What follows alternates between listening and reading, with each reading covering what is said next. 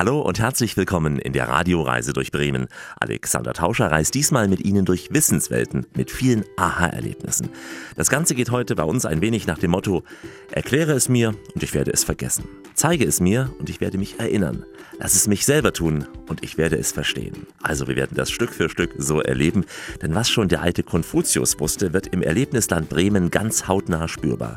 Denn hier gibt es Museen, die Wissen unterhaltsam vermitteln und Erlebniscenter, die viel mehr als nur Spaß machen. Für die Wissenswelten in Bremen gilt, die Mischung macht's. Fundierte Informationen, verständlich aufbereitet und anschaulich präsentiert. Ob im Universum Bremen, in der Botanika oder im Überseemuseum Bremen, hier versteht man sich darauf, Information und Unterhaltung perfekt in Einklang zu bringen. Nicht umsonst wurde Bremen im Jahr 2005 zur ersten deutschen Stadt der Wissenschaft gekürt. Wir starten diese Wissensreise in der Botanik unserer Erde, fliegen später über die Kontinente und landen schließlich im Universum. Unsere Tour, sie beginnt im grünen Science Center der Hansestadt, hier in der Botanika, nämlich inmitten des Bremer Rhododendronparks. Unter hellen großen Gewächshäusern wird hier die ganze Vielfalt tropischer und subtropischer Rhododendronpflanzen gezeigt. Philipp Kleppe begleitet uns durch diese grünen Hallen. Wir sind ein Gewächshaus, was sich hauptsächlich äh, mit der Vielfalt von Rhododendren befasst. Also wir wurden mal gegründet, um die ganzen Rhododendren, die wir im Park auch haben, wir sind also im Rhododendronpark gelegen, die nicht winterhart sind, ein Quartier zu geben. Und das äh, stellen wir hier hauptsächlich aus. Eine der größten dieser Art europaweit? Also wir sind weltweit mit der größte. Man streitet sich immer noch, ob wir jetzt der größte oder zweitgrößte sind. Das hängt natürlich immer ein bisschen davon ab, ob jetzt nochmal eine neue Art dazukommt oder nicht aber wir sind definitiv einer der größten. Vor allen Dingen haben wir die größte Sammlung an Virea-Rhododendron. Das ist eine besondere Rhododendron-Art, die einfach in Borneo und Neuguinea vorkommt. Das ist ja sehr, sehr grün. Wie viele Pflanzen in Summe habt ihr hier? Wurden die schon mal gezählt? Ganz klar ist es nicht, weil wir haben ja die Rhododendren mit den Begleitpflanzen. Insgesamt haben wir ungefähr so 600 verschiedene Arten und dann nochmal mehrere hundert Sorten. Es sind ja mehrere Gewächshäuser hier. Was erlebt der Besucher, wenn er hier reinkommt? Er läuft ja zunächst mal vom Parkplatz aus durch diesen schon großen Garten und kommt dann hier in die Botanika direkt rein. Also der Besucher macht bei uns so eine kleine Rundreise durch äh, Asien. Er kommt zuerst einmal ins äh, Japan-Gewächshaus. Da kann er sich dann die äh, verschiedenen Sorten an Azalenen angucken. Danach kommt er ins Borneo-Neuguinea-Gewächshaus, wo dann diese sogenannten Virea-Rhododendren sind. Da ist das Besondere, dass sie das ganze Jahr lang überblühen, weil wir natürlich einfach ein anderes klimatische Bedingungen haben. Und danach geht es dann ins größte Gewächshaus, ins Himalaya-Gewächshaus. Dann gehen wir mal zum Himalaya. Wir hören ja auch schon den Wasserfall im Hintergrund näher kommen. Das ist ein Highlight äh, des Himalaya-Gewächshauses. Wir haben versucht, das möglichst äh, naturgetreu darzustellen. Und da gehört natürlich so ein Wasserfall und kleine Bachläufe immer dazu.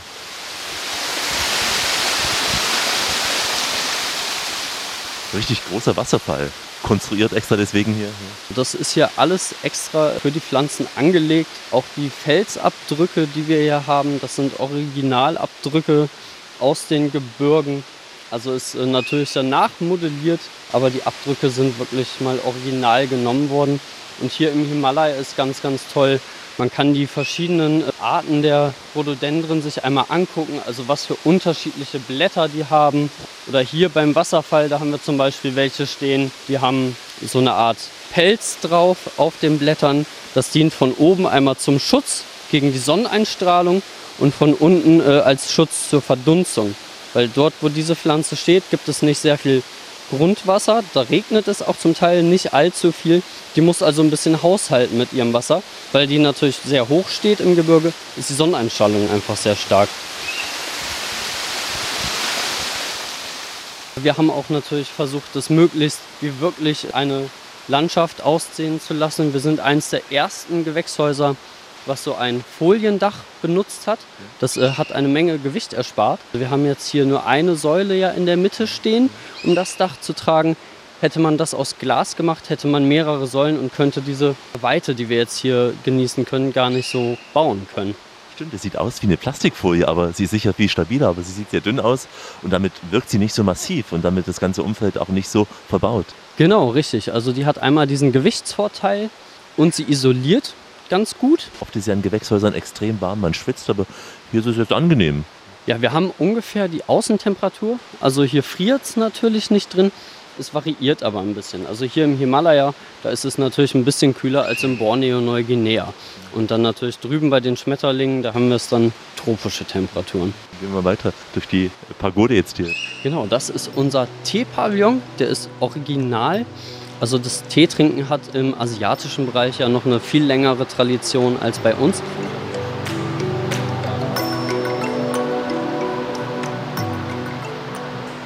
Es gibt eine gewisse Tradition, dass wenn eine Frau einen potenziellen Bräutigam hat, den sie ihren Eltern vorstellen möchte, findet das oft in solchen Teepavillons statt.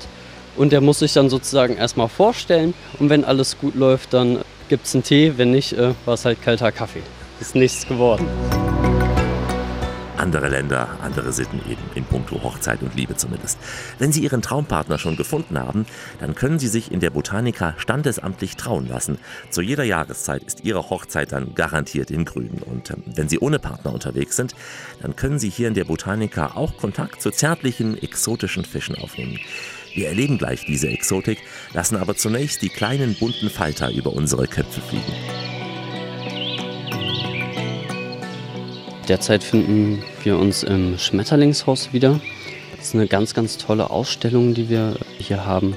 Also wir haben permanent ungefähr so 40 verschiedene Arten. Wir versuchen immer mehr, mal weniger da zu haben, je nachdem, wie wir es kriegen können. Das sind jetzt die tropischen Schmetterlinge. Wir haben jetzt aus Südamerika und Asien ganz, ganz verschiedene Arten.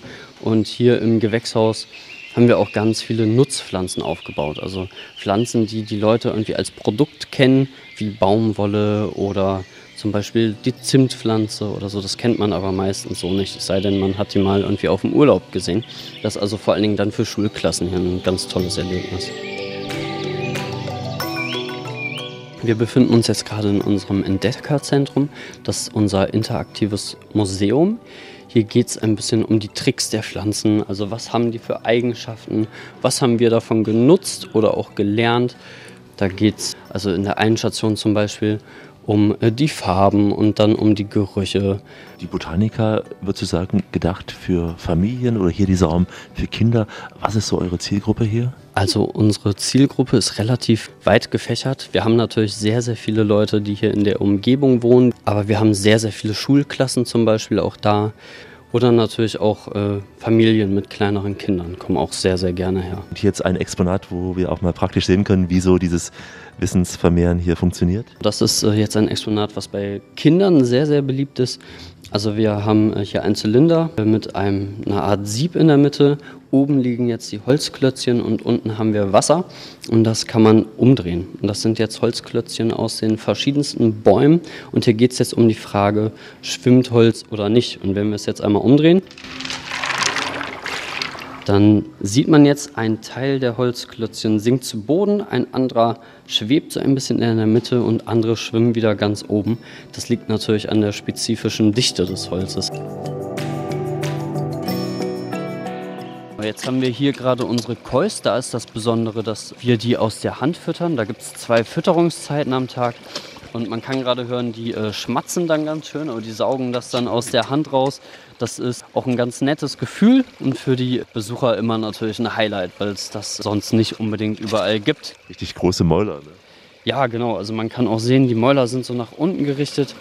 Also die sind wirklich dafür da, um normalerweise die Nahrung vom Boden aufzusaugen und daher geht das auch so gut, dass sie dann das Futter sich aus der Hand raussaugen können. Zum Abschluss dieser ja, Expedition ins Naturreich jetzt noch etwas Menschliches. Ein übergroßer Buddha hier. Das ist ein Geschenk des Dalai Lama. Da ist die Idee hinter, jeder Kontinent sollte so einen sogenannten Friedensbuddha erhalten. Der ja, repräsentiert sozusagen den Zusammenhalt und die Zusammengehörigkeit aller Menschen. Der Friedensbuddha für Europa, der ist zu uns gekommen. Das liegt daran, weil wir einfach sehr viele andere Exponate schon haben im Gewächshaus, die aus dem Gebiet kommen. Wir haben zum Beispiel vor der Botanica eine geweihte Stupa oder auch im Himalaya-Gewächshaus einen ganz großen liegenden Bronze-Buddha. Das ist also jetzt nicht der Buddha, den man so aus dem China-Restaurant kommt, der ein bisschen ne, übergewichtig da sitzt, sondern das ist der Nirvana-Buddha. Der liegt da gerade und geht sozusagen ins Nirvana über. Und da sind wir also wirklich sehr, sehr glücklich drüber, dass wir ausgewählt worden sind, um dieses einmalige Exponat haben zu dürfen. Das ist ja wunderbar. Ihr seid so ein Ort der Ruhe und des Friedens ohnehin. Also der fügt sich super ins Gesamtkonzept ein. Ein Ort der Ruhe und des Friedens, die Botanica in Bremen. Die exotischen Pflanzen, das Plätschern des Wassers, das Summen der Vögel, die Schmetterlinge, all das macht ja schon ein wenig Lust auf eine Fernreise.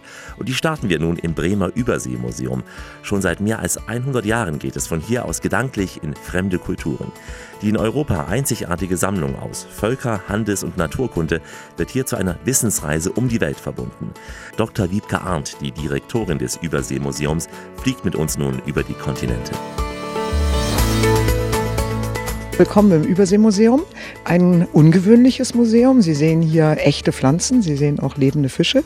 Das ist für ein Museum etwas sehr Ungewöhnliches. Wir sind ein Haus, das tatsächlich ferne Kontinente zeigt. Und zwar da die Natur, Kultur und auch die Wirtschaft. Und wir stehen hier im ersten Lichthof. Das Überseemuseum hat so gut wie keine Türen, dafür aber zwei 17 Meter hohe Lichthöfe, durch die man lustwandeln kann. Und das wollen wir jetzt mal gemeinsam tun. Sehr gerne.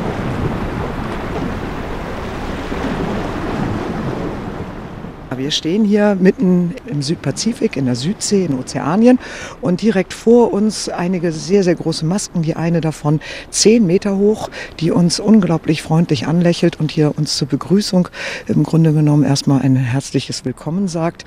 Die stammt aus Neuguinea von einer Insel und ähm, stammt von etwas, was dort so etwas ist, ein bisschen wie bei uns das Erntedankfest, der Taro-Kult. Und steht hier seit weit über 100 Jahren im Überseemuseum, hat also auch das Bombardement des Krieges überstanden gestanden und äh, lächelt uns ähm, gütig zu. Wie kamen diese Masken damals hierher?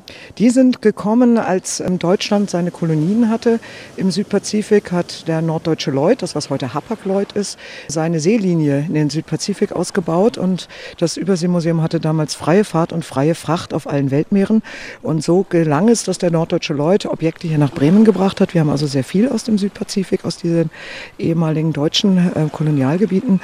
Und dazu gehört auch diese Maske, die tatsächlich dort nur ein einziges Mal Verwendung gefunden hat und dann wurde sie in den Dschungel geworfen und sollte da dann auch eigentlich verrotten. Und äh, deshalb war es möglich, die dann hier nach Bremen mitzubringen, ohne dass sie dort vermisst wurde oder auch heute vermisst wird. Sehr gigantische Maske, also nicht so eine kleine, eine riesige. Eine riesige, das ist also mehrere lange Stangen und es braucht zehn kräftige Männer, um sie einmal auf einen Tanzplatz zu tragen und wieder zurückzutragen. Die Ozeanien-Ausstellung sieht ein bisschen aus wie eine Insellandschaft. Das heißt, wir haben auch ähm, blauen Boden für das Wasser und mitten aus diesem blauen Boden kragt ein Buckelwal heraus in seiner ganzen Pracht, mehrere Meter hoch, fast fünf Meter Höhe. Und da kann ich mich auch unter die Fluke stellen oder ihn auch mal versuchen, mit einer Gruppe von Menschen zu umkreisen, um mal ein Gefühl dafür zu kriegen, äh, wie groß eigentlich so ein Wal ist. Und natürlich lädt er dazu ein, dass man davor ein ordentliches Selfie macht. Das ist also ein nachgestellter Wal, aber wir haben ja eine Mischung hier aus Original und Nachgestellten. Dieser Wal ist tatsächlich ein Modell, das äh, deshalb auch so frei hier im Raume stehen kann. Wir haben in einer anderen Vitrine eingelassen in den Boden auch den Kiefernknochen eines Kaperwals, riesengroß, der tatsächlich dann aber der echte Knochen eines Kaperwals ist. Und auch ein 1 zu 1 Modell eines ähm, Blauwalherzens, in das ich sogar hineinkrabbeln kann und höre dann den Herzschlag eines Blauwals. Und ein solches Blauwalherz ist ungefähr so groß wie ein Auto, wie ein Kleinwagen. Und der Blauwal, wenn er denn hier in Gänze wäre, würde einmal quer durch den ganzen Lichthof gehen, weil die wären bis zu über 30 Meter lang. Wahnsinn. Ja, sehr beeindruckendes Objekt. Haie gibt es hier nicht, ausgestellte, weil da hat man ja am meisten Angst im Meer. Nein, Haie gibt es nicht, aber das Blauwalherz muss man sich schon trauen, da rein zu krabbeln. Ähm, das machen ähm, Kinder gerne mit Begeisterung innen drin. Ungefähr einmal pro Minute ein ganz tiefes Geräusch und das ist dann der Herzschlag eines Wals. Je größer das Tier, desto seltener schlägt das Herz. Das einer Maus, das rast im Vergleich dazu. Wir erzählen Geschichten aus dem Südpazifik, aus Asien, aus den anderen Kontinenten vom Heute. Und deshalb stehen wir hier jetzt auch vor einem Auto, nämlich einem Honda Celica, der aus der ersten Serie ist, die in Bremerhaven, einem der größten Autoimporthafen überhaupt, ähm, hier nach Deutschland eingeführt wurde. Denn hier geht es tatsächlich jetzt um die Wirtschaftsbeziehungen zwischen Deutschland und Asien. Und da sehen wir in der Mitte des, der Ausstellung ein großes Stadtmodell vom Stadtzentrum von Shanghai. Ähm, wie lebt es sich eigentlich in einer 15 Millionen Metropole? Ist das eigentlich ähm, ökologisch sinnvoll, so viele Menschen auf einen Haufen zu packen oder ist es das nicht?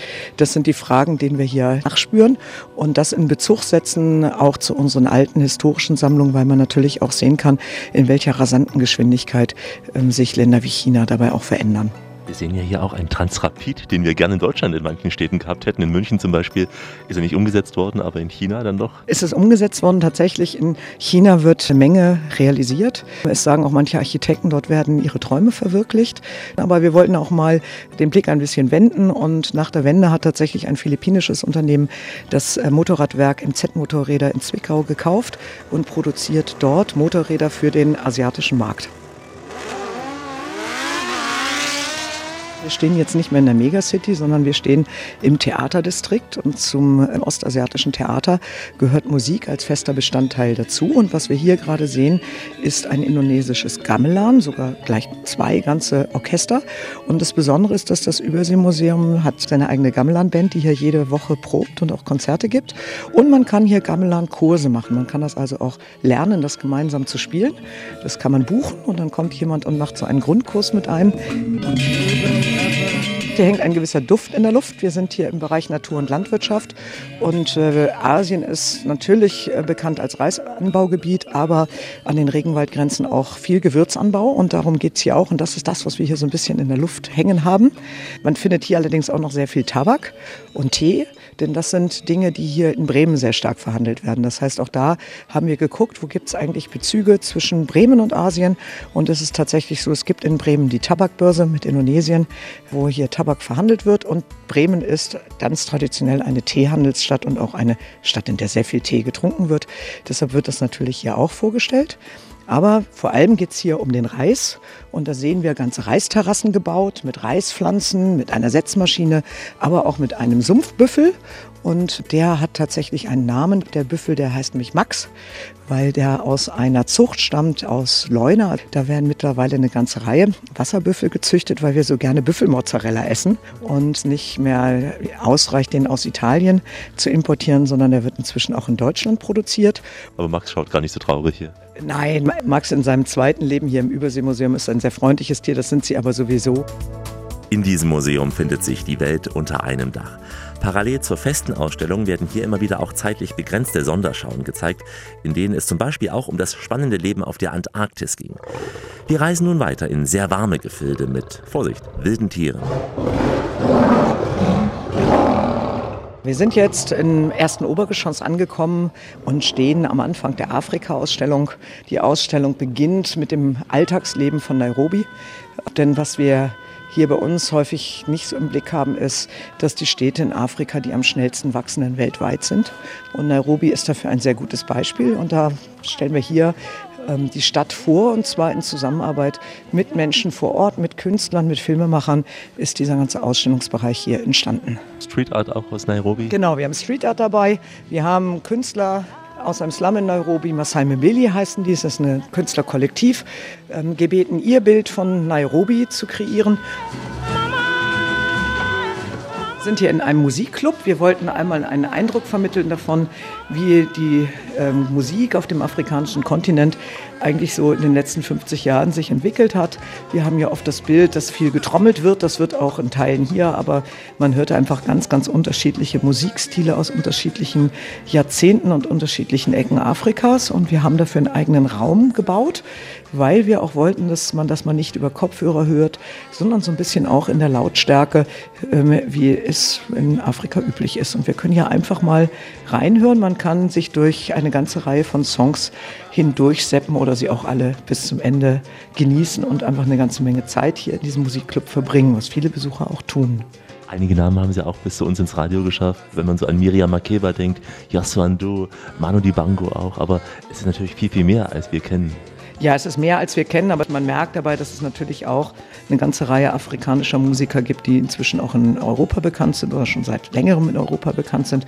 Anderes kennt man gar nicht. Es ist also ein Mix aus ganz unterschiedlichen Sachen der letzten 50 Jahre. Auch die nordafrikanischen kennt man inzwischen zum Teil. Khaled, also Musik, die auch noch arabisch geprägt ist, weil sie dann doch über Frankreich auch zu uns gekommen ist. Ja, oder einiges ist sehr jazzig geprägt. Also sowas haben wir natürlich auch dabei. Ähm, also ganz, ganz unterschiedlich. Ich mache einfach mal was an. Wir sind jetzt weitergewandert. Wir sind aus den Großstädten Afrikas hinaus in die Savanne. Und wir stehen hier vor einem der schönsten Dioramen, die ich tatsächlich kenne. Da bin ich mal ganz unbescheiden. Ein Diorama ist etwas, wo nachgebaute Landschaft mit echten Tieren und gemalter Landschaft so miteinander verwoben wird, dass ich gar nicht sagen kann, wo die ähm, in die Landschaft gestellten Gräser aufhören und die gemalten beginnen. Und ich tauche tatsächlich ein in die Weite der Savanne und sehe hier zwei Geparden in ihrer ganzen Eleganz. Durch, äh, der eine schreitet durch die Landschaft, der andere hat gerade aus sich genommen auf einem Baum und sucht vermutlich nach Beute. Es ist tatsächlich eines der schönsten, die ich kenne. Wir haben hier eine ganze Reihe sehr großer Dioramen, auch mit äh, Giraffen an einer Wasserstelle. Es ist schon ziemlich beeindruckend zu sehen, wie eine Giraffe sich äh, verbiegen muss, um mit ihrem langen Hals überhaupt bis ans Wasser zu kommen. Ganz toll. Eine Mischung aus eben real und dahinter 3D. Ja, und alles von Hand gemalt. Und das sind äh, Kuppelbauten, so Halbkuppeln.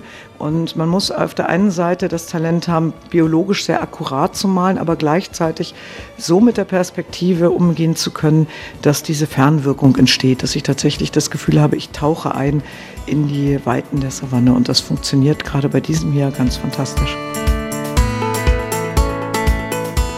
Das Überseemuseum ist ja beliebt bei Familien mit noch ganz kleinen Kindern bis zu den Erwachsenen, den Großeltern kommen hier alle gemeinsam hierher.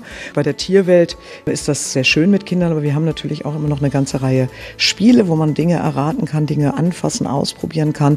Das ist sicherlich auch ein bisschen anders als so manch andere Museum und auch Koffer, wo man tatsächlich mit Kindern, die noch gar nicht lesen und schreiben können, trotzdem Dinge erkunden kann und kann beispielsweise mal verschiedene Tierfälle streicheln. Wir stehen hier vor einer Mammutbaumscheibe, die kommt aus Oregon, also von der Westküste der USA. Der Baum ist über 2000 Jahre alt geworden und man kennt die manchmal ja aus dem Fernsehen, sind diese Redwoods so groß, dass ein Auto daneben ganz klein aussieht. Hier steht man tatsächlich mal vor so einer Baumscheibe und wir haben so eine Skyzahler dran gelegt, wo man auch sieht, wann Christi Geburt ist und welche Weltereignisse sich wann abspielten, die alle dieser Baum schon erlebt hat und schon da war. Denn man in den Ringen kann man tatsächlich diese Datierung vornehmen.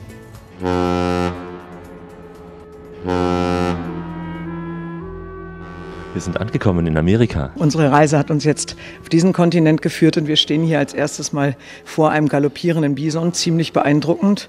Wenn es lebendig wäre, wäre ich jetzt gerne woanders, denn die können einen tatsächlich einfach über den Haufen rennen, wenn sie erstmal ins Rennen geraten. Gelten als recht unberechenbare Tiere, was ähm, zwischen ruhig weiten und plötzlichen Losrennen. Aber der hier zum Glück kann er uns nichts mehr tun. Die Amerika-Ausstellung ist sehr vielfältig. Sie spürt den Veränderungen nach, die auf diesem Doppelkontinent in Nord- und in Lateinamerika passiert sind, seit die Europäer 1442 dort ankamen damit gehen wir auch hier auf eine Reise durch diesen Kontinent und schauen, was ist damals eigentlich alles passiert, was hat sich verändert, aber gehen dann eben auch sehr schnell in die Gegenwart zu den Menschen heute. Wie lebt sich denn eigentlich auf dem amerikanischen Doppelkontinent? Ja, hat sich ja auch einiges geändert in den letzten Jahren auch. Ja, allerdings auch, ähm, auch, davon erfährt man hier eine ganze Menge an Hintergründen, warum eigentlich die USA inzwischen so ein gespaltenes Land ist, wie sie ist. Auch davon erfährt man hier eine ganze Menge in der Ausstellung, weil man tatsächlich Hintergrundinformationen bekommt. Das ist wirklich eine tolle äh, Natur, aber auch weltkundliche Reise um die Welt. Also man hat tatsächlich am Ende eine Reise um die Welt gemacht. Man hat vieles kennengelernt an sehr, sehr alte Stücke, aber sehr viel Gegenwart. Und man erfährt eine Menge über die Menschen und die Naturräume, ohne selbst hingereist zu sein. Also man kann hier einfach mal um den Globus lustwandeln und äh, hier seine Zeit verbringen. Es hat ja tatsächlich etwas von Spazierengehen, was man hier im Überseemuseum macht und was viele Besucher auch machen, weil es einfach für jede Altersgruppe hier was zu bieten hat. Ein Spaziergang um die Welt und das in nur wenigen Stunden. So einfach geht das hier im Bremer Überseemuseum. Nach dem Rundgang durch die Welt erobern wir das Universum. Das Universum ist eine große Science-Welt am Rande von Bremen. Neugier wecken, Staunen und Fragen provozieren, dazu will das Universum Bremen verführen. 250 meist interaktive Exponate sollen bei Jung und Alt den Forscher und auch Entdeckergeist wecken. Im Universum Bremen, da verstauben also keine Vitrinen, sondern man kann und man soll sogar alles anfassen. Immer wieder stellen sich Fragen wie zum Beispiel, können Blitze mit einem Ventilator gestoppt werden? Wir suchen jetzt Antworten auf weitere spannende Fragen bei unserem Rundgang durchs Universum mit Marion Butte und Bastian Bullwinkel. Das Universum ist ein Science Center. Das ist sowas wie ein Wissenschaftsmuseum, ein Mitmachmuseum. Also wir stellen auch Sachen aus, aber wir stellen wissenschaftliche Phänomene aus und erklären diese wissenschaftlichen Phänomene anhand von interaktiven Exponaten. Das heißt, man kann bei uns fast alles anfassen, alles ausprobieren. Bei uns ist Mitmachen angesagt und insgesamt haben wir über 250 Exponate zu unterschiedlichen Themen, zu unterschiedlichen Phänomenen, angefangen von der Technik über den Menschen bis hin zur Natur. Und in diesen Bereichen erklären wir verschiedene Aspekte der Naturwissenschaften. Das Ganze ja auch in unterschiedlichen Gebäuden, die auch science-mäßig gebaut sind, konstruiert worden sind. Wir haben ein Hauptgebäude, in dem unsere Dauerausstellung ist. Das ist ein wahlförmiges Gebäude. Andere sehen auch darin ein UFO oder eine Pistazie. Das hat also eine ganz besondere Bauform, die auch zum Nachdenken schon von draußen anregen soll. Und dann haben wir noch ein zweites Gebäude, unser Sonderausstellungsgebäude. Da zeigen wir alle 10 bis 12 Monate unterschiedliche Sonderausstellungen mit anderen Aspekten, die nicht in der Dauerausstellung vorkommen zum Beispiel. Und das ist ein sehr kubusförmiges Gebäude. Und dann haben wir angrenzend noch einen riesigen Außenbereich, 5000 Quadratmeter groß. Da dreht sich alles um Experimente rund um Wind und Wasser. Marion Butte vor dem ersten Exponat heute. Sieht sehr technisch aus, Kabel. Ja, das ist eins unserer Prinzipien, dass wir versuchen, alle Technik, die irgendwo drin steckt, auch sichtbar machen. Deshalb haben wir so ein kleines Sichtfenster, wo man schon viele Kabel sieht. Man sieht ja eine ganz normale Holzbank. Man sieht schon auf den Lehnen rechts und links so messingfarbene Kontakte. Und Bastian und ich werden jetzt mal die Kontakte schließen und Musik erzeugen und mal gucken, wie gut unsere elektrische Verbindung ist. Ja, also wir können jetzt mal hören, ist das ein hoher Klang, ist das ein tiefer Klang? Und ich habe jetzt mal zum Vergleich was von einem anderen Exponat geklaut, nämlich so ein Elektrokabel aus Kupfer. Und wenn ich das jetzt mal verbinde, dann können wir mal gucken, ob wir besser oder schlechter waren als so ein Kupferkabel. Und jetzt hört man schon, es ist viel tiefer. Und je tiefer der Klang, desto besser war die elektrische Verbindung. Und wenn wir jetzt nochmal hören, wie wir sind, naja, also wenn wir zum Beispiel besonders schwitzige Hände gehabt hätten, hätten wir noch besser geleitet und der Klang wäre noch tiefer geworden. Also floss durch eure Körper jetzt Strom oder nur Klang? Ähm, es war ein winziger Strom und der wurde übersetzt in einen Klang. Vor dem nächsten Exponat? Ja, jetzt sind wir im Bereich Mensch. Hier geht es um das Thema Sprache und das Exponat heißt Vorwärts, Rückwärts.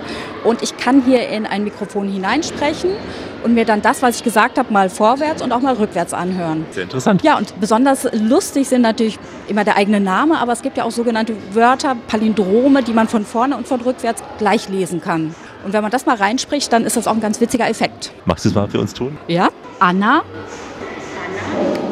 Also man hört da schon so einen gewissen Unterschied. Ne? Also wir sagen gar nicht Anna vorwärts und rückwärts gleich. Also man senkt die Stimme, man hebt die Stimme und deshalb klingt es schon mal anders. Und was wir dann manchmal machen, ist üben, ob man das jetzt so sprechen kann, dass wenn ich es dann rückwärts abspiele, es sich normal anhört. Wir können es ja mal mit der Radioreise versuchen. Radioreise? Klang chinesisch. Klang sehr chinesisch. Also das könnte ich jetzt schlecht nachsprechen. Ich höre es mir nochmal an. Ich versuche es mal. Osia. Nee, da scheitere ich, ne? Mit Alex. Alex. Xella. Jetzt mal ein Versuch. Genau, jetzt nehme ich mal meinen eigenen Namen. Marion. Okay, jetzt versuche ich es rückwärts. Noiram. Nicht schlecht, Sehr gut, oder? es kam Marion raus. Willst du es versuchen, Bastian? Mal? Kann es gerne mal versuchen. Ich versuche es mal mit Bremen. Bremen. Bremen. Und jetzt rückwärts.